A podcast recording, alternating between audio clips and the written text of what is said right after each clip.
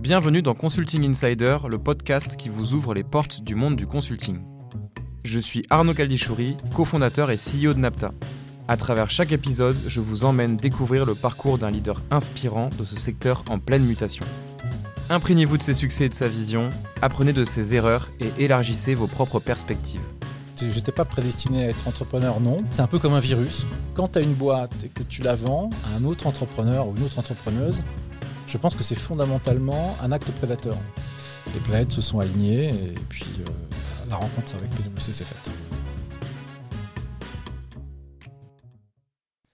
Bonjour euh, Jean-François. Bonjour Arnaud. Comment, comment vas-tu? Très bien, très très bien. Et toi? Bah, Écoute, euh, très bien, oui. très, très heureux en tout cas de, de, faire ce podcast avec toi. Merci, merci d'avoir accepté. Bah, merci de m'accueillir. pour ce qui serait bien pour démarrer, c'est que toi tu puisses éventuellement présenter un petit peu ton parcours professionnel ces dernières années. Et puis d'ailleurs, on, on, discutera un petit peu à partir de, de cette base. Oui, bien sûr, bien sûr. Donc, Jean-François Marty, voilà, je, je suis aujourd'hui euh, partenaire chez PwC et je m'occupe plus particulièrement euh, d'une équipe qui s'appelle euh, Tech Acceleration, qui a, plein, qui a, plein de cordes à son arc, on en parlera probablement, mais on va dire dont la mission principale est, d'assurer l'innovation et l'accélération d'adoption de la technologie par, par l'entreprise, par, PwC France. Et avant ça, euh, j'ai un parcours euh, qui n'est pas forcément traditionnel euh, pour, un, on va dire un partenaire de, de PwC, puisqu'en fait, j'ai créé une, une, entreprise, donc j'ai un parcours entrepreneurial qui s'appelait Nealit, qui était spécialisé dans tout ce qui est UX design et, et, méthodes justement d'innovation, de design thinking dont on parlera probablement. Et, et qui a été, euh, qui a été acheté par, euh, par PwC il y, a, il, y a, quelques années. Voilà. Ok. entre ça, ça c'est un peu les grandes, les grandes lignes. Il s'est passé plein de choses, mais dont on parlera plus en détail, j'imagine. Mais voilà, pour te dire, une photo à date, euh, voilà, quand tu me dis qui es-tu, enfin en tout cas professionnellement, je te dis ça, voilà. Et puis sinon, à titre personnel, bah, je suis marié, j'ai trois enfants et j'habite à Paris. C'est bien, c'est bien d'ajouter le titre personnel. Tout le monde ne le fait pas. C'est sympa. Euh, non mais très bien. Et sur la, bah, justement sur la carrière, c'est ça. On en a discuté un petit peu avant. Mmh. C'est ça qui est intéressant, euh, ce parcours un petit peu atypique. Justement, si on revient au fondement, en tout cas de ce parcours-là que tu viens de citer, qu'est-ce qui toi, tu nous disais que tu n'étais pas forcément d'ailleurs destiné à entreprendre. Non, de mémoire, tu avais dit ça. Euh, non, non, non. Euh, bah, moi, j'ai, alors, euh, j'ai un parcours un peu long, donc, donc en fait, moi, j'ai, comme étude, j'ai fait Sciences Po. Donc Sciences Po, c'est très généraliste. Enfin, ça peut mener à, beaucoup, de choses. J'étais plutôt, j'ai commencé mon parcours après mes études dans la com. J'étais en agence de, publicité, agence de communication, dans le groupe Publicis. Euh, alors, je te parle de ça, c'était les années 90, en fait, donc il n'y avait pas d'Internet, où l'Internet est tout naissant. Et euh, je, par curiosité et puis par opportunité, en fait, euh, j'étais en charge des premiers développements qui s'appelaient à l'époque, on appelait ça multimédia. Donc il y avait pas mal de CD-ROM à l'époque, avant même l'Internet. Et puis les tout, les tout débuts d'Internet. Mais et puis donc j'avais acquis une petite expérience comme ça dans un, moment où c'était encore très très rare. Euh, il devait y avoir deux développeurs HTML dans tout Paris, euh, donc il fallait leur courir après pour en trouver. Euh, et, en fait, il y a une entreprise qui s'appelait America Online, AOL. Ça en parle de, choses. Donc là, on parle à peu près des choses qui sont à peu près en 95 qui a, décidé, donc qui, qui, qui en fait à l'époque, donc AOL, American Online, c'est eux qui ont branché euh, l'Internet qui existait déjà, mais ceux qui ont branché euh, avec des interfaces très simples, qui ont branché l'Internet dans les foyers américains, on va dire, pour faire simple. Et puis, euh, comme ça a forcément extrêmement bien marché à l'époque, ils ont commencé à se, à se développer et ils ont ouvert des bureaux à Paris et ils ont commencé à chercher une équipe. Et puis, comme je faisais partie des rares qui, à l'époque, avaient une petite expérience dans le domaine, euh, bah, voilà, j'ai été pris et j'ai fait partie de l'équipe qui a démarré, alors c'était au démarrage, euh, AOL, et donc euh, les premières connexions, euh, enfin les, premiers kits de connexion à l'époque d'Internet en France, les premiers services Internet, etc., etc., À une époque où en fait l'Internet tel qu'on le connaît aujourd'hui était très très compliqué d'accès.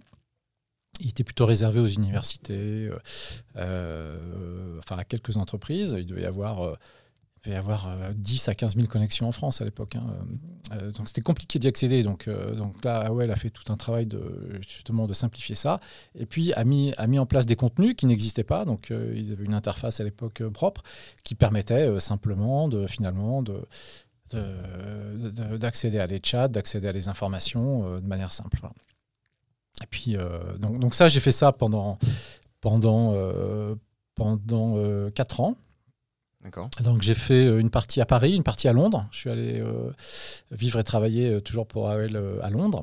et puis après, il y a eu toute la vague, la vague qui a précédé à la bulle et puis l'éclatement de la bulle à la fin des années 90, début 2000, où en fait j'ai participé à, une aventure qui était en fait, il y avait un, un moteur de recherche français à l'époque qui s'appelait Nomade, donc j'ai rejoint un nomade euh, qui lui-même s'était fait racheter euh, par Liberty Surf euh, à l'époque, avec une introduction en bourse assez épique.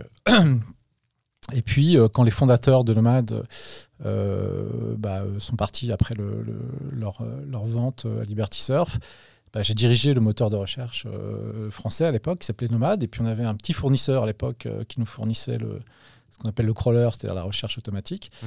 euh, qui s'appelait Google. donc, euh, mais qui après ensuite a tué à peu près tout le marché. Donc, euh, et donc j'ai dirigé aussi un des tout premiers moteurs de recherche français, quand il y avait encore des moteurs de recherche français. Donc j'ai participé à cette aventure qui était, qui était passionnante aussi. et puis, comme j'avais là déjà plusieurs années d'expérience maintenant dans le domaine, et puis que j'avais fréquenté beaucoup d'entrepreneurs, des entrepreneurs alors plutôt américains, euh, côté AOL, des entrepreneurs français avec, euh, avec Nomad, avec euh, les gens qui avaient monté Liberty Surf. Bah, en fait, c'est un peu comme un virus. Donc, donc, pour répondre à ta question par des chemins détournés, j'étais pas prédestiné à être entrepreneur, non, parce que je pense que je ne savais pas ce qu'était l'entrepreneuriat. Puis c'était une époque où l'entrepreneuriat n'était pas aussi développé qu'il l'est aujourd'hui, ou, pas aussi aussi euh, commun que ça peut l'être aujourd'hui, enfin commun entre guillemets, mais en tout cas connu, on va dire, aujourd'hui, c'était quelque chose qui était très très très exotique euh, pour moi. Et puis en fait, euh, en, travaillant avec des entrepreneurs, en voyant comment ils faisaient, j'avais très très admiratif, mais en même temps je me disais, bah oui, c'est des gens un peu comme moi. Donc finalement, ils m'ont passé le virus et puis ils m'ont montré, enfin sans forcément qu'ils le cherchent eux à le démontrer, mais ils m'ont montré que bah, finalement on pouvait entreprendre. Et donc, euh, ça m'a donné l'idée, euh, enfin, ça m'a donné l'envie d'entreprendre. Et puis, euh, donc, donc c'est ce qui m'a donné l'envie de, de monter l'agence dont on va parler après, qui s'appelait Néalite. donc ça, l'entrepreneuriat, c'était cette envie par viralité que, que j'ai récupérée. Et puis après, partir d'un autre constat, c'est qu'il y avait un vrai besoin. Là, pour le coup, on était dans une période où l'Internet décollait très, très fortement, qu'il y avait finalement assez peu d'entreprises qui pratiquaient l'Internet tel que moi j'avais pu euh, le pratiquer de l'intérieur par des gens comme AOL, par des gens qui étaient, par des gens comme Noël. Enfin, on était très euh, très avancé, je pense, sur les façons de travailler, puisque en fait, on était des, on va dire, des professionnels de l'internet à un moment où il y en avait, assez peu. Et en fait, euh, quand j'étais de l'autre côté de la barrière, enfin, quand on cherchait des prestataires pour nous accompagner sur les internets, on trouvait, alors on trouvait des, gens intéressants, mais c'était des gens qui, étaient un peu dans une logique d'ancien régime, entre guillemets. C'est-à-dire que c'est soit des agences euh, de communication qui, à l'époque, euh, bah, répliquaient des méthodes euh, d'agences de communication dans le digital, mais qui n'étaient pas forcément adaptées à ça, soit des agences, on appelait à l'époque SS2I, qui étaient très fortes en technique, mais qui n'avaient pas forcément l'agilité que, demandait Internet. Et puis, et il y avait tout ce que avait enseigné cette expérience-là, c'était de dire que finalement, le cœur du succès, c'est pas tellement, c'est pas tant la technique. Oui, bien sûr, il faut avoir de la technique, c'est nécessaire, mais c'est pas forcément suffisant. C'est pas tellement le marketing ou la com, ça, ça vient peut-être après, mais qu'au cœur de la réussite euh, d'un service internet, c'était quand même ce qu'on appelle l'expérience utilisateur.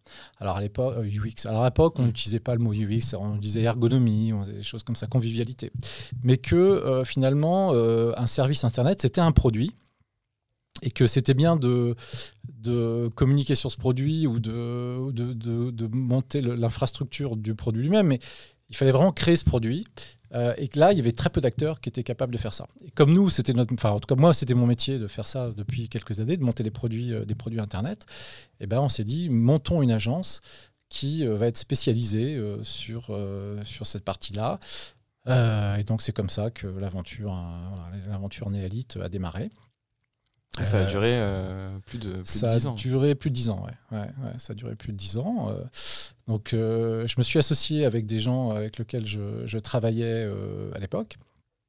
Donc, on a monté l'agence avec Greg Wolf et Benjamin Servet, qui étaient des, qui étaient des gens avec qui on, on travaillait ensemble dans, dans, dans le, précédemment chez, dans, le groupe Liberty Surf. Et puis, on partageait les mêmes convictions. Et donc, on a monté cette agence très spécialisée en, UX et en, se positionnant très, très fortement là-dessus et quasiment uniquement là-dessus. D'accord.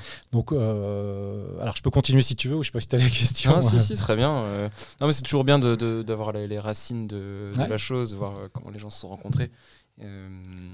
Donc intéressant de, voir que c'est des personnes d'une même entreprise, Liberty Surf, qui, qui se sont dit on lance notre propre projet. Hein. Alors aujourd'hui on dit c'est les mafias, les mafias de tels qui se regroupent. Bah là c'était euh, voilà, c'était effectivement étaient des anciens d'un acteur de l'internet. À l'époque on n'y avait pas beaucoup qui se sont dit bah voilà montons une agence spécialisée là-dessus. Et après si on accélère un peu le temps du coup, les 15 années ont dû, ont dû être riches. Euh, qu'est-ce qui derrière a justement t'a poussé à pas forcément continuer euh, après ces 15 années Qu'est-ce qui a fait que tu as voulu potentiellement t'allier à, un, grand compte euh? On est arrivé à la conclusion que au bout de 15 ans, si on voulait aller quand même plus loin, euh, il fallait probablement rejoindre un groupe en fait. Alors, très régulièrement, on était contacté par des gens qui nous proposaient de les rejoindre. Alors au début, on était, on était beaucoup contactés euh, par, on va dire, le monde de la com ou euh, par, euh, des gens qui venaient de l'univers technique. Et en fait, ça ne nous correspondait pas vraiment parce qu'en fait, comme on était sur un positionnement très très particulier, il fallait qu'on sorte de ce positionnement parce qu'il allait être trop niche, on voulait remonter sur du conseil. Euh, il, se trouve que donc ça c'est vraiment le c'est vraiment le, un, des constats de base qu'on avait. Et, mais le conseil était encore assez euh, éloigné de, de, de, nos domaines mais nous notre volonté c'était d'aller vers du conseil. Et puis il y a eu un phénomène au milieu des années 2010 où en fait tous les grands cabinets de conseil se sont dit il faut qu'on aille dans le digital, il faut qu'on. Alors il y en a beaucoup qui ont essayé de, enfin, qui se sont dit on va y aller tout seul, d'autres qui se sont dit oh, voilà on, fait des acquisitions. Ah, bien évidemment, un peu comme toujours, euh, au final, euh, ça va plus vite quand tu fais des acquisitions. Euh, et le signal avait été donné, je pense, par, par Accenture, qui avait racheté à l'époque une des plus, plus grosses web agencies au monde, qui s'appelait Fjord, Fjord Interactive, et, à partir de là, on a vu ça et on s'est dit, oula, là, euh, euh, c'est en train de devenir un nouveau, un nouveau, un, une nouvelle ère. Donc là, si des grands cabinets de conseil commencent à racheter des, agences un peu comme la nôtre, en, plus grand ou dans d'autres pays, euh, on s'est dit deux choses. On s'est dit, oula, là, ça, va, ça va être compliqué de, de lutter contre ce phénomène-là. ça, c'était la première chose. Et puis la deuxième chose, on s'est dit, bah, ça confirme qu'effectivement, euh, il y a un attrait. il y a un attrait, ouais. Hmm. Et ça n'a pas loupé. Donc, euh, effectivement, tout, à l'époque, toutes les agences un peu comme les nôtres étaient plus ou moins euh, en discussion avec des, je pense, des grands acteurs du conseil. et puis, et puis bah, on a été contacté par PwC. le, donc, ça correspondait, nous, à un chemin qu'on intellectuel qu'on avait fait en disant il faut qu'on monte vers du conseil. Donc finalement, ça tombait bien. Et puis, euh, il y a eu tout de suite un très bon fit. Euh, donc, les discussions euh, bah, ont plutôt avancé de manière sereine. on a avancé à un bon rythme. et, puis, et, puis, on, puis, voilà, on a fait, on a fait affaire. Et puis, on a, a rejoint PwC. Et le constat, à partir du moment où vous aviez fait le constat. en 2015. D'accord. Euh, à partir de ce moment-là, vous, vous étiez proactif dans le fait de vous rapprocher de quelqu'un ou c'est non. justement c'était de non, sollicitation de PwC dire Oui, oui, non, on n'était pas forcément proactif, mais on, mais en tout cas dans notre tête, on, on était, euh, on, avait fait ce constat. Je pense qu'on était mûr dans notre tête. Toute façon, il n'y avait pas de hasard parce que nous, on était mûrs parce que le marché était mûr. Donc, euh, PwC, de son côté, devait être mûr aussi, comme tous les grands acteurs du conseil, parce que c'était un moment où il fallait que ça converge. Euh, donc, donc, quand la rencontre s'est faite, euh, y avait pas, on avait, nous, dans notre tête, on avait déjà fait ce cheminement-là. Donc, mais en revanche, nous, on n'avait pas fait on n'avait pas voilà, envoyé un dossier à toute la place de Paris, tout ça, ça, ça hmm. sur cette partie-là, on ne l'a pas fait. D'accord. c'est une rencontre assez naturelle, voilà, avec, avec une prise de contact, euh, un feed qui passe, et puis des conversations qui, qui, du coup se poursuivent parce que le feed passe bien entre, entre les deux. Puis, euh, Parce que je reviens un tout petit peu en arrière. Néalite, pour bien comprendre, est-ce que c'est du conseil sur des plateformes déjà existantes de clients, du conseil UX/UI, ou alors est-ce que vous délivrez vous-même des plateformes euh, Non, non, on, on délivrait. D'accord. donc le gros de ce qu'on faisait était de la conception. Euh, donc la conception de site web, la conception d'applications. Euh, euh, on n'a jamais franchi le pas de la réalisation au sens technique du terme, informatique du terme, parce qu'on voulait rester pur UX et puis parce qu'on n'était pas forcément, nous, dans les associés, des gens qui venaient du, métier de, de l'IT en tant que tel. Donc toujours, c'est jamais évident quand tu viens du monde de l'IT, ou en tout cas à cette époque-là, bah, d'aller sur ce terrain-là. Donc on était resté là-dessus et en, fait en, ayant en tête que si on restait sur un univers uniquement de conception, euh, on allait probablement euh, voilà, se faire euh, enfin se faire banaliser parce que forcément la compétence s'ouvrait de plus en plus, de plus en plus j'aurais été capable de faire ça. donc on s'est dit il faut, il faut, il faut toujours qu'on garde cette compétence parce que c'est le, le, cœur de notre compétence, c'est notre ADN, mais il faut qu'on la complète par effectivement euh, du service, etc. Et comme on avait une méthode, enfin, ce qu'on livrait, c'était effectivement des applis, etc. mais la méthode qu'on utilisait, c'était la méthode de design thinking. Mm. Pour, en revenir, je pense qu'on était assez pionniers à l'époque euh, sur cette méthode-là. C'est comme ça qu'on travaillait. aussi. mais en fait, cette méthode-là, elle peut, elle peut nous permettre, donc cette méthode d'innovation, de, créativité, elle peut nous permettre de aussi renouveler un petit peu le, le monde du conseil euh, et, et, pouvoir avoir, avant d'arriver sur les applications, bah, avoir euh, toute la méthode d'innovation qui permet de dire il nous faut telle et telle application qu'ensuite on était capable de, concevoir. Donc euh, on est, en train de prendre ce chemin-là. Et puis, euh, et puis voilà, les, planètes se sont alignées et puis, puis la, rencontre avec PwC s'est faite. Et pour revenir justement sur cette rencontre-là, est-ce que la question qu'on se pose, c'est pourquoi PwC versus. J'ai bien compris le positionnement de se dire euh, c'est cohérent qu'un cabinet de conseil mmh. euh, nous rachète ou alors qu'on s'allie avec un cabinet de conseil. Mais en fait, pourquoi PwC par rapport à nous? Est-ce qu'il y a eu d'autres sollicitations, d'autres du Big Four ou autres? Ou est-ce que ça s'est fait naturellement avec eux parce que euh, Non, ça s'est fait naturellement. donc, comme je te disais, tu vois, c'était pas un process. Alors, des fois, tu vois, il y a des boîtes qui se vendent. après un process voilà, de, de, de, mandat de vente. nous, on n'était pas du tout dans cette logique-là. Ça, c'était vraiment une rencontre euh, euh, qui a été faite comme ça. Euh, un fit qui est bien passé avec les gens de PwC avec lesquels on discutait à l'époque. Et puis, bah, on a continué à discuter. Et puis, puis voilà, on s'est dit, bah oui, allez, banco, on y va, top là, on a bien fait à faire. Non, non, mais pour répondre à ta question, non, non, il n'y a pas, pas forcément discuté avec toute la place de Paris. non, non, non, ça s'est fait de manière assez naturelle. Et après, après si tu veux, le, euh, donc la, sollicitation est assez informelle au départ, et après ce qui compte c'est le fit. Quoi. Et, et là, euh, ouais, donc là, ça, ça, ça, a été euh, assez fluide, assez naturel. Et moi, ce qui, ce qui m'intéresse du coup de savoir, c'est qu'est-ce que tu es devenu après Parce que, bon, déjà, tu es toujours chez PwC, ouais. 8 ans plus tard. Ouais. Qu'est-ce que, quel a été ton devenir d'ailleurs En fait, en, en, une phrase, qu'est-ce que c'est de passer de, de, CEO d'une agence comme ça à euh, partenaire d'un grand groupe ah bah PwC le fort C'est un grand changement. Euh, alors déjà, euh, si tu veux, au moment de, de, la vente, il a fallu bien évidemment accompagner la vente. donc pendant à peu près 4 ans, je pense, on a, bah, j'ai continué a dirigé euh, Nealit, qui, était maintenant euh, qui était détenu par PwC. Euh, au fur et à mesure, en fait, le nom, la marque s'est éteinte et a laissé place à, la marque PwC assez vite, au bout d'un an, un an et demi. Et c'est devenu, en fait, l'entité est devenue le PwC Experience Center. Donc en fait, juste après la vente, ce qui s'est passé, c'est qu'on a, en fait, j'ai co-dirigé avec un, autre partenaire de PwC s'appelle Mathieu Aubusson, je salue s'il si, nous écoute. et, et on, a co-dirigé donc la nouvelle entité pendant à peu près, oui, à peu près 4 ans, euh, avec d'autres partenaires qui sont, enfin des équipes qui sont, euh, qui sont devenus aussi, des gens, des gens d'équipe qui sont devenus aussi partenaires, mais on l'a corrigé pendant 4 ans. Et puis, alors un, un des points importants, après l'histoire s'arrête pas là avec PwC, il y a plein d'autres choses, mais, mais, mais ce point-là, euh, si tu veux plus de détails sur ce, sur ce point, le point qui, qui, était super important, et, dans une vente, à mon avis, ce qui est extrêmement déterminant, ça a l'air trivial comme ça, mais c'est les locaux. Donc euh, tu vends, tu restes dans tes locaux, tu vends, tu vas dans les locaux de l'entreprise qui, qui, te rachète, c'est pas du tout la même histoire. Alors ça, je te raconte ça maintenant, mais à l'époque, j'en étais peut-être pas forcément conscient, mais, mais, mais aujourd'hui, euh, franchement, c'est la, première chose que je conseillerais à quelqu'un euh, qui vend. Alors après, il n'y a pas de bonne ou mauvaise réponse, mais de dire le lieu où tes équipes et toi seront est super déterminant. Est-ce qu'on reste dans les locaux? Est-ce qu'on rejoint euh, l'équipe? Et encore une fois, il y a tous les cas de figure euh, sont, valables en fonction des contextes. Mais je pense que c'est le plus déterminant en fait.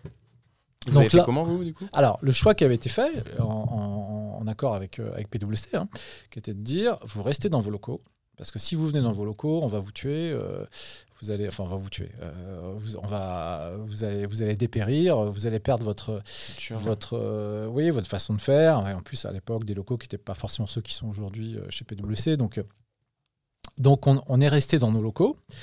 Mais en parallèle, il y avait un projet qui s'est réalisé, hein, qui était de dire on va trouver un lieu dans Paris qui, sera un lieu euh, qui sera dédié au design euh, maintenant de l'équipe design de PwC, puisque maintenant euh, vous avez, enfin PwC du coup avait une équipe de quarantaine de designers.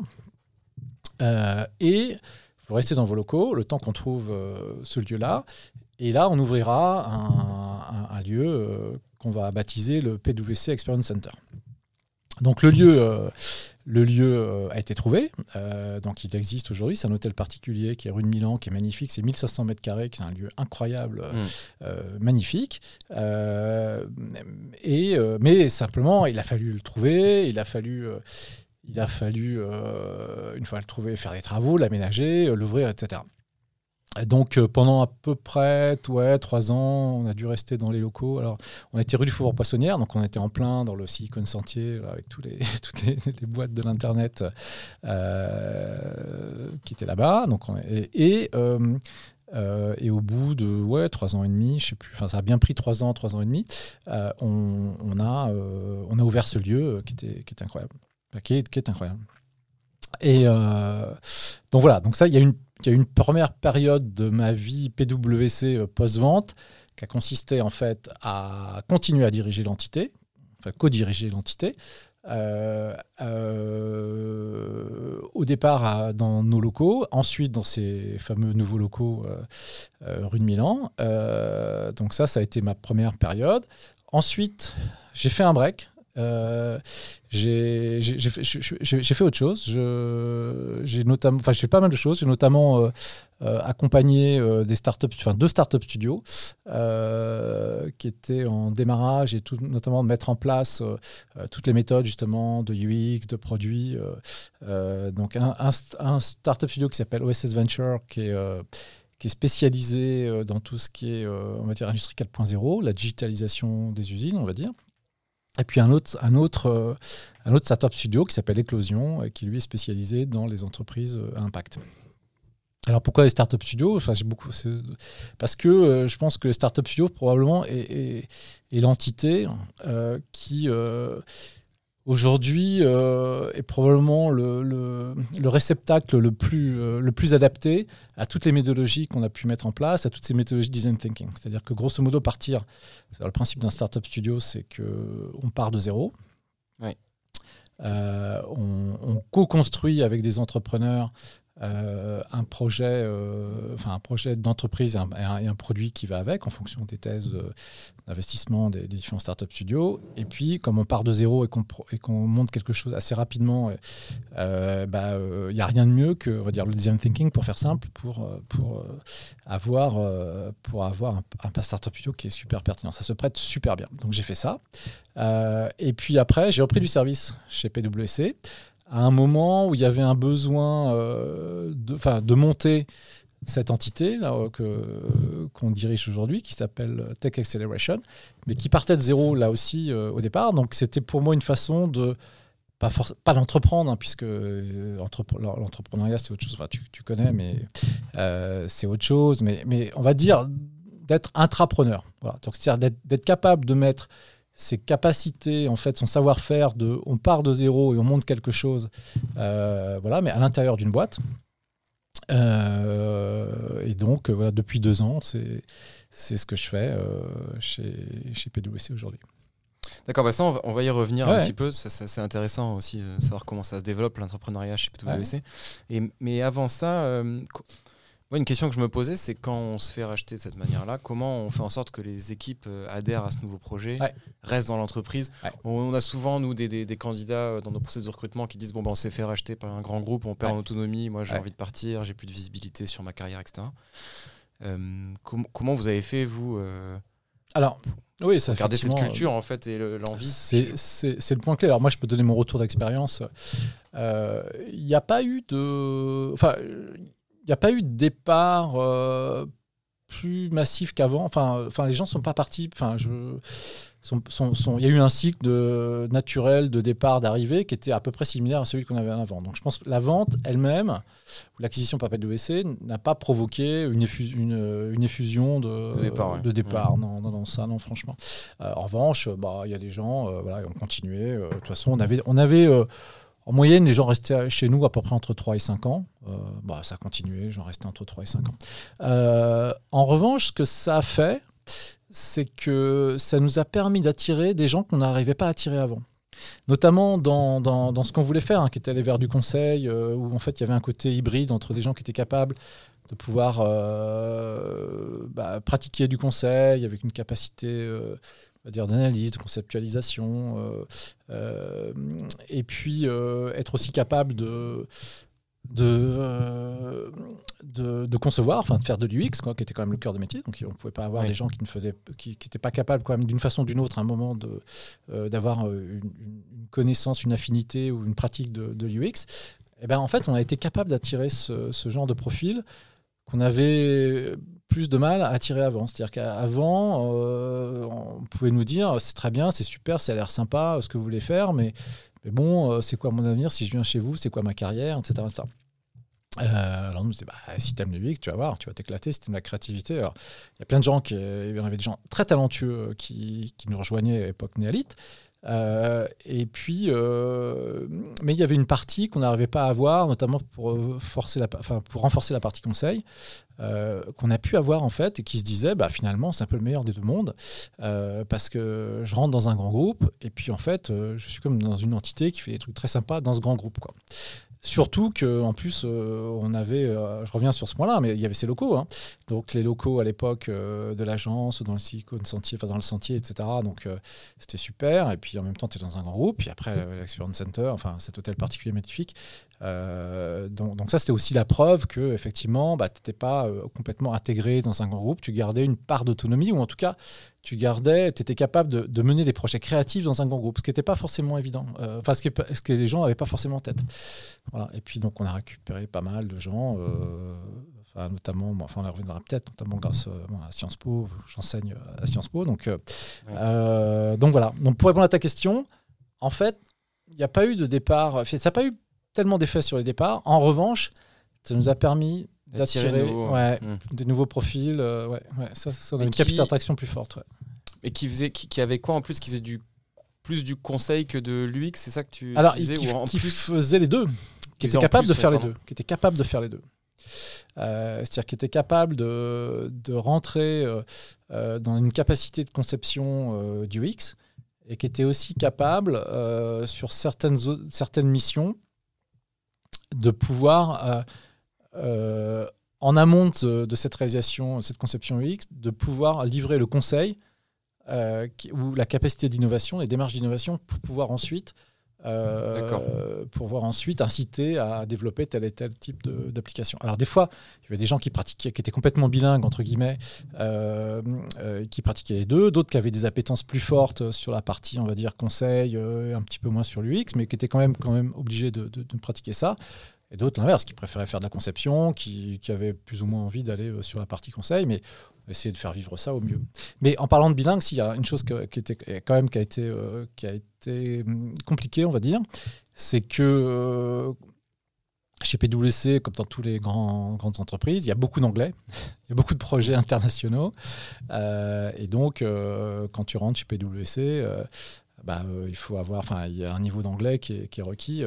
Et nous, comme on était quand même beaucoup franco-français, on travaille pas beaucoup, enfin on travaille beaucoup en France, donc on n'a jamais mis en place euh, des politiques de recrutement en disant qu'il faut avoir un niveau, un, niveau d'anglais minimum, euh, on n'a jamais fait des tests d'anglais pour recruter, etc. Et donc effectivement, on a eu quand même un sujet euh, qui était que on avait grosso modo, je pense qu'on était un peu dans la moyenne plus en France, hein, donc il y avait, suis une, une, une, bonne partie, enfin je veux dire une, une, une bonne moitié de l'équipe qui parlait bien l'anglais, ça n'a pas posé de problème une autre partie qui, avait plus de mal, quoi, qui, pouvait parler un peu anglais, mais dans, dans, le, dans le, monde professionnel, euh, qui sentait moins à l'aise pour faire des présentations en anglais, pour rédiger en anglais, etc. Ça, ça a été, ça, ce point-là était un petit peu plus compliqué. D'accord. Et tu me disais aussi les, les, les intégrations IT, non? Quelques sujets sur les ah oui. migration d'outils euh, entre les deux oui, structures. Oui, on en parlait un, peu comme ça. Euh. bah oui, parce que ça, ça oui, c'est vrai, ça c'était un sujet. Euh, bah, grosso modo, nous, on choisissait nos outils, on choisissait nos outils en fonction de ce qui nous correspondait le mieux. Donc, quand on opérait un, un, un, un soft qu'on trouvait super pour le staffing, pour, pour, pour, pour ce qu'on veut, bah, on, le faisait, quoi. Ça prenait euh, ça prenait, euh, ça prenait une demi-journée. Euh, on peut signer le bon de commande et puis c'est bon, on l'avait. et puis on n'avait pas des sujets de est-ce que c'est est-ce que c'est compliant, etc. En rentrant chez PwC, bien sûr, euh, bah là, c'est pas la même histoire. Donc, tu peux pas choisir tes propres outils IT. Euh, enfin, tu peux pas choisir tes propres softs. Il y a des sujets de sécurité qui étaient largement plus élevés que ceux auxquels euh, le niveau nous qu'on s'était donné. il y a des problèmes d'achat. De, et donc, grosso modo, on s'est retrouvé sur du SAP, quoi, dans un moment SAP qui en plus à l'époque n'est pas forcément l'environnement SAP qu'on avait aujourd'hui, qui était moins UX, beaucoup moins UX. Alors forcément, quand ton cœur de métier c'est l'UX et que tu récupères des outils qui eux sont pas UX, euh, enfin qui n'étaient pas à l'époque, euh, ouais, il y a un petit choc culturel. Bon, on s'y adapté, et puis voilà. Mais euh, ça n'a pas été massif, mais mais bon, ouais, c'est vrai que bah, c'est vrai que là, tu, il faut que tu rentres dans les, dans les systèmes, dans les systèmes d'information d'un grand groupe. D'accord. Donc, ce que j'ai l'impression qui t'a fait rester aussi chez PwC à long terme, au-delà du fait de, de, faire euh, correctement la transition euh, via le rachat de Nealit, pendant trois ans, là, trois, quatre ans, ce que tu me dis. Après, il y a une sorte de pause. En fait, ce que j'ai l'impression, c'est qu'il y a quand même un fil rouge, même chez PwC, d'entrepreneurs, parce que Tech Acceleration, si c'est bien ça maintenant, euh, depuis deux ans, là la thématique est énormément le, fait d'entreprendre, non Si je comprends bien. C'est quoi le euh, quotidien en fait que tu as Alors la thématique, euh, la, thématique euh, est surtout très innovation et tech. Et c'est vrai que comme bah, on prend une entité qui part de zéro et puis qui aujourd'hui on est à une quinzaine, quinzaine, vingtaine, bah, y a, il, faut, il faut bâtir. il, faut, il faut bâtir. Alors c'est pas une entreprise, hein, mais il faut bâtir ce département. Mais en fait, si tu veux, pour répondre à ta question, je pense qu'il faut revenir à un point qui est ce qui caractérise les, grands cabinets de conseil, qui est ce qu'on appelle le partnership. Euh, et en quoi le partnership est compatible ou pas avec euh, l'entrepreneuriat. Euh, si, je reviens donc avant, avant, de, avant de rejoindre PwC, c'est des choses que je ne connaissais pas vraiment en fait. Que pour moi, une grande entreprise, un grand cabinet de conseil, euh, bah, c'était un peu comme Microsoft ou comme Orange, euh, voilà, sauf qu'ils faisaient du conseil. Euh, donc tu vas avoir un patron, des, un patron ou une patronne, des, des, directeurs généraux, des patrons de département, etc. etc. Et en fait, ça, c'est pas comme ça du tout que ça marche, un partnership, en fait. Et alors au début, on, me disait, on n'est pas corporate chez PwC, on est, c'est un partnership, etc. Donc au, début, j'avais du mal à comprendre ça en disant, mais euh, vous n'êtes pas corporate, enfin quand même, euh, tu vois, il y a 5000 personnes, enfin à l'époque, il y en avait moins, moins, mais il y a plusieurs milliers de personnes en France, si ça, c'est pas corporate. Et en fait, non, effectivement, c'est, c'est pas corporate au sens où en fait, euh, l'entreprise, elle est détenue par des partenaires, en fait. Donc, c'est une sorte euh, d'entrepreneuriat. Alors, c'est pas des gens qu'on crée, euh, forcément, euh, les gens qui sont là aujourd'hui. les partenaires, hein, c'est ça C'est les partenaires, ouais. C'est pas eux qu'on crée PwC, qui, qui, était, qui, date d'il y, a longtemps. Mais c'est aujourd'hui eux qui sont les détenteurs de l'entreprise, c'est eux qui sont les actionnaires, en fait. Mmh. Donc, je te dis ça pourquoi? Parce que, parce que en fait, quand es... un des constats que j'ai pu faire, c'est que quand tu quand tu quand es entrepreneur et que tu, que, tu cèdes ton activité, je, je, pense que ce qui est, à mon avis, le plus dur, c'est. Enfin, en fait, je pensais qu'il y avait deux cas de figure. C'est-à-dire, je pensais qu'il y avait soit tu te faisais racheter par un autre entrepreneur ou un autre entrepreneur, et puis voilà, soit tu te faisais racheter par, euh, par un grand groupe corporate. Et donc, je n'avais pas en tête cette histoire de partnership, mais je vais y revenir. Mais, mais moi, et, en revanche, je pense que la raison pour laquelle je suis resté, c'est qu'il y avait cette histoire de partnership, en fait. Euh, pourquoi ça? Parce que mon sentiment, c'est que quand tu as une boîte et que tu la vends à un autre entrepreneur ou une autre entrepreneuse, je pense que c'est fondamentalement un acte prédateur, en fait. C'est-à-dire que c'est une entreprise qui, quand rachète une autre, grosso modo, pour euh, soit euh, acquérir son savoir-faire, soit éliminer un, concurrent. mais il y, a une côté absorption.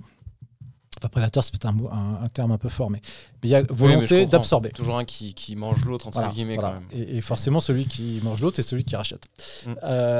et, donc, bon sentiment. Alors, tu es entrepreneur, tu as ta boîte. Euh, après, tu, tu, prends ça comme tu veux. Mais euh, je, je, déconseille, en fait, à un entrepreneur de vendre, enfin, ou une entrepreneuse, à vendre à un entrepreneur ou un autre entrepreneur. Parce que je pense que ça va être très, très compliqué. Sauf si c'est clair, je vends, euh, vous prenez euh, mon activité, et puis euh, je vous accompagne un peu, et puis je, puis je m'en vais.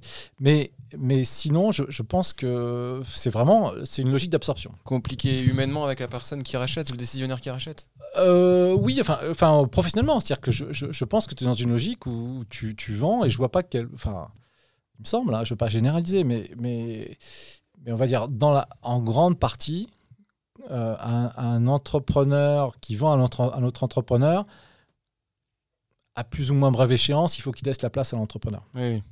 Ou en tout cas, il va être très frustré parce que euh, il va voir les, décisions euh, qui étaient très centralisées, puisqu'en fait, quand tu es entrepreneur, tes décisions sont extrêmement centralisées, euh, désormais centralisées par quelqu'un d'autre. Et donc, je pense que ça peut être très difficile à vivre. Oui, ça peut être violent. Voilà, violent ou en tout cas, je pense difficile à vivre. alors, on peut se dire non, mais on peut avoir des règles de, des règles de partage, etc. Euh, ouais, ouais. Surtout qu'en plus, en général, quand tu vends, dans une grande partie des cas, tu as des compléments de prix. C'est-à-dire que tu vends, tu vends deux fois en général. Tu vends au moment de la vente et puis tu vends euh, une deuxième fois euh, en fonction des résultats. C'est un earn-out. Ouais, Et donc là, euh, oui, avec les, donc, donc là ça, ça, ça, peut être compliqué. Bon, ça, c'est le premier cas de figure. Après, les deuxième cas de figure qui est de dire bah, je vends à un corporate et puis enfin, un grand groupe et puis, puis après, j'essaie de trouver ma place dans l'organisation. voilà. Puis, et puis, en fait, il y a ce partnership, en fait, et à répondre à ta question, mais pourquoi finalement euh, je suis resté euh, je, pense que cette logique de partnership, qui est, est en fait, euh, donc c'est une, à la fois, si tu veux, la, propriété de l'entreprise et la gouvernance de l'entreprise est extrêmement éparse, extrêmement répartie en fait. Mm. Et en fait, un partnership, c'est c'est en fait des gens euh, qui vont prendre des fonctions euh, pendant deux ou trois ans, qui vont ensuite euh, passer la main, ils vont en prendre d'autres et d'autres vont prendre leurs fonctions, etc. Donc, donc ça tourne beaucoup au sens responsabilité. Et, et, en fait, ça laisse, ça laisse une possibilité pour des gens comme moi qui ont pu, qui ont pu être entrepreneurs de finalement trouver leur place. C'est-à-dire que c'est pas une logique de corporate où il faut, c'est très pyramidal, il faut trouver sa place dans quelque chose qui peut être très, très, très pyramidal, très hiérarchisé. Et c'est pas non plus une logique d'un entrepreneur euh, qui, a nous, enfin, qui, qui, grosso modo, euh, dit à l'ancien entrepreneur ce qu'il faut qu'il faut fasse. donc ce partnership est, une, est, quelque chose de très très souple et qui, se, je pense, se prête très bien à ensuite une vie professionnelle future après avoir, après avoir scellé sa boîte en fait. Toi, tu pensais dans le mode corporate, ça, aurait été OK pour toi, mais finalement, tu t'es retrouvé en partnership qui est en fait mieux que le mode corporate. En Ben oui, alors, je l'ai découvert, euh, je l'ai découvert, je l'ai pratiqué euh, après, juste après la vente. Hein. Et effectivement, j'ai découvert ça et euh, vraiment quelque chose que je ne connaissais pas. Et, je pense que c'est vraiment quelque chose qui te permet de de pouvoir effectivement ensuite mener ta barque, garder une sorte d'autonomie alors, tu n'es pas indépendant, hein, euh, euh, mais tu gardes une sorte d'autonomie, tu gardes une sorte de, finalement, d'opportunité que tu peux avoir de monter sur d'autres jobs ou sur, euh, sur d'autres fonctions qui se prêtent assez bien, en fait, à une vie post-vente, post en fait. Et aussi, tu restes propriétaire de un petit peu de la structure parce que si, si tu es partenaire dans le mode de partnership tu, as une ouais alors euh, il y a deux types enfin il y a deux types de, de partenaires en fait. il y a ce qu'on appelle les equity partners qui, mm. qui, eux sont les actionnaires et puis les autres qui sont euh, on appelle ça même directeurs je crois enfin euh, je sais plus enfin c'est des partenaires mais qui sont salariés. D'accord. Moi en fait je suis devenu partenaire salarié. Donc je suis pas, pas devenu partenaire actionnaire on va dire si tu veux oui, mais pour autant. mais pour autant, mais ça, mais ça c'est. Une certaine indépendance. Ça, c'est ça, ça c'est les règles ensuite de euh, tu, veux, de, gouvernance, etc. Mais en revanche, au quotidien, tu vois pas la différence. Tu vois pas la différence entre, de manière opérationnelle, est-ce que c'est un partenaire actionnaire ou est-ce que c'est un partenaire salarié euh, ça, euh, ça, ça, ça, ça, ça, ça, change pas grand-chose.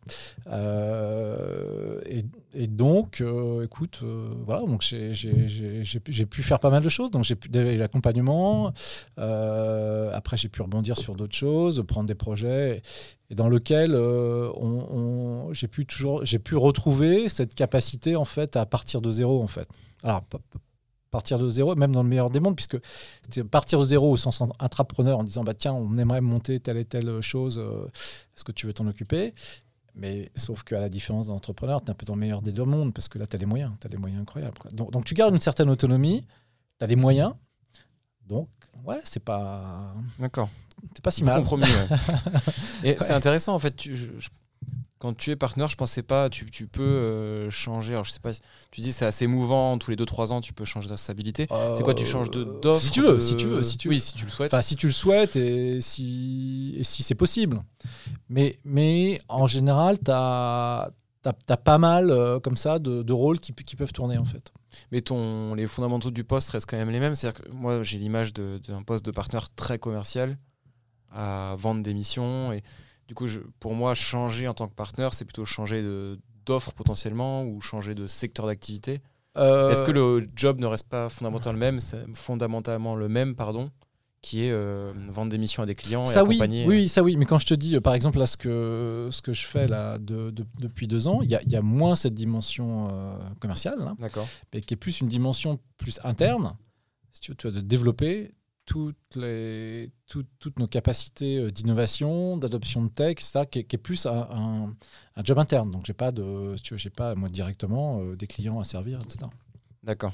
Ah, mais tu as raison. Si à un moment, tu es, sur des clients, euh, tu vas pas changer ton portefeuille de clients tous les trois ans.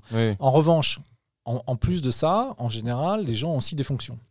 et donc, c'est ces fonctions qui peuvent, voilà, qui peuvent tourner toutes les, un peu, je sais pas, enfin, si Enfin, c'est pas un truc qui tourne tout le temps, tout le monde, hein, mais, mais, euh, mais, mais, en tout cas, si, si tu as un profil comme le mien euh, qui aime bien euh, récupérer des projets comme ça intrapreneuriaux, tu, tu, peux y trouver ta place.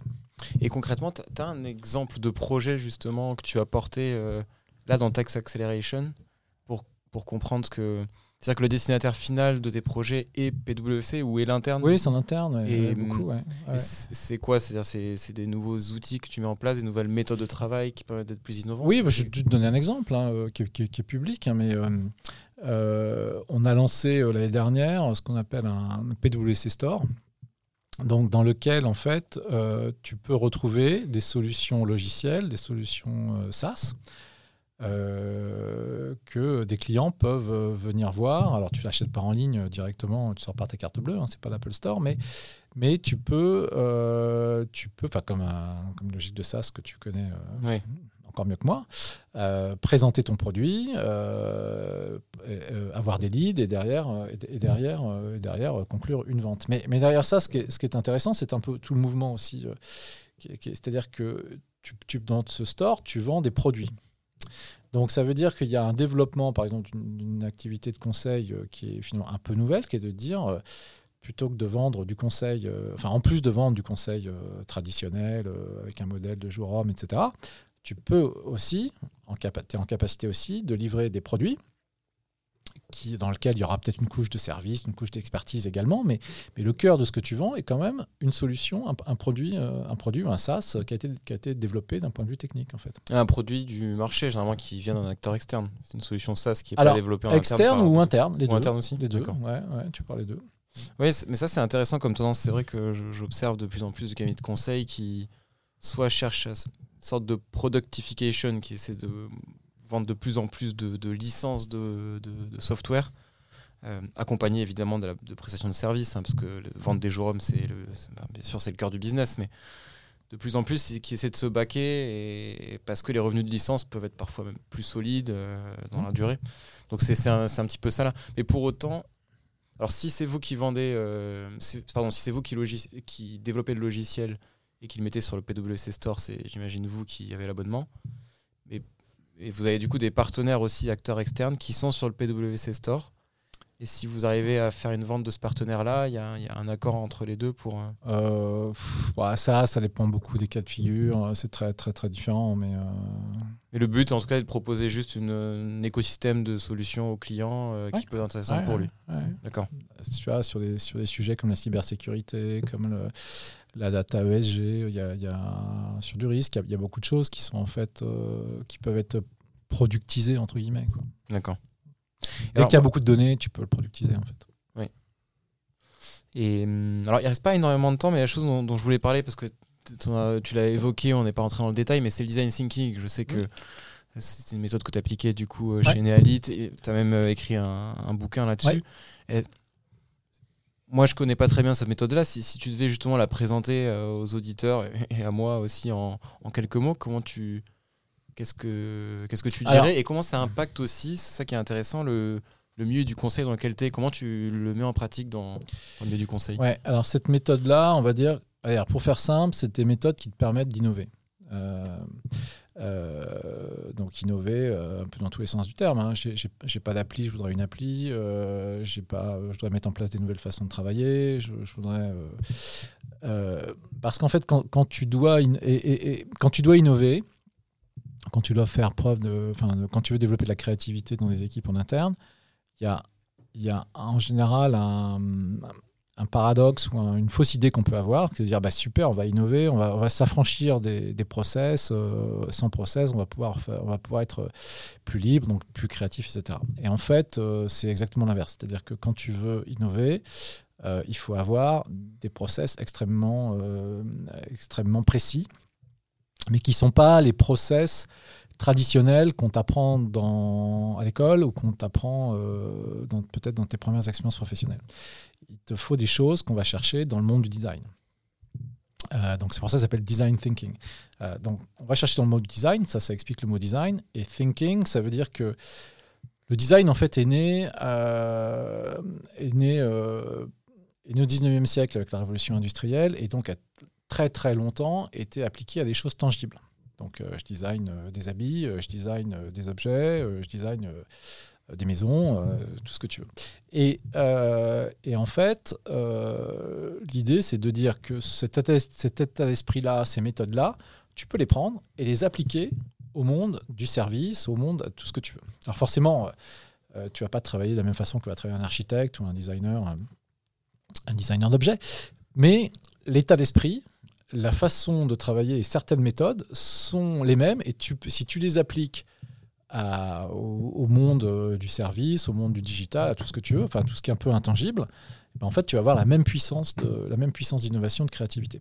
Donc, à chaque fois que tu veux, euh, tu veux innover, euh, si tu veux, ou, aller vite, bah, ces méthodes-là sont extrêmement fortes. Et c'est en fait ces méthodes-là, si tu veux, en tout cas ce terme design thinking, c'est-à-dire on prend les méthodes du designer, des designers, on les applique du service, c'est né dans la Silicon Valley, donc c'est pas une surprise. C'est né ouais, au moment de la révolution digitale. Donc, des grandes entreprises qui aujourd'hui dominent les GAFAM, etc., sont des entreprises qui ont complètement intégré ces méthodes-là et qui les appliquent.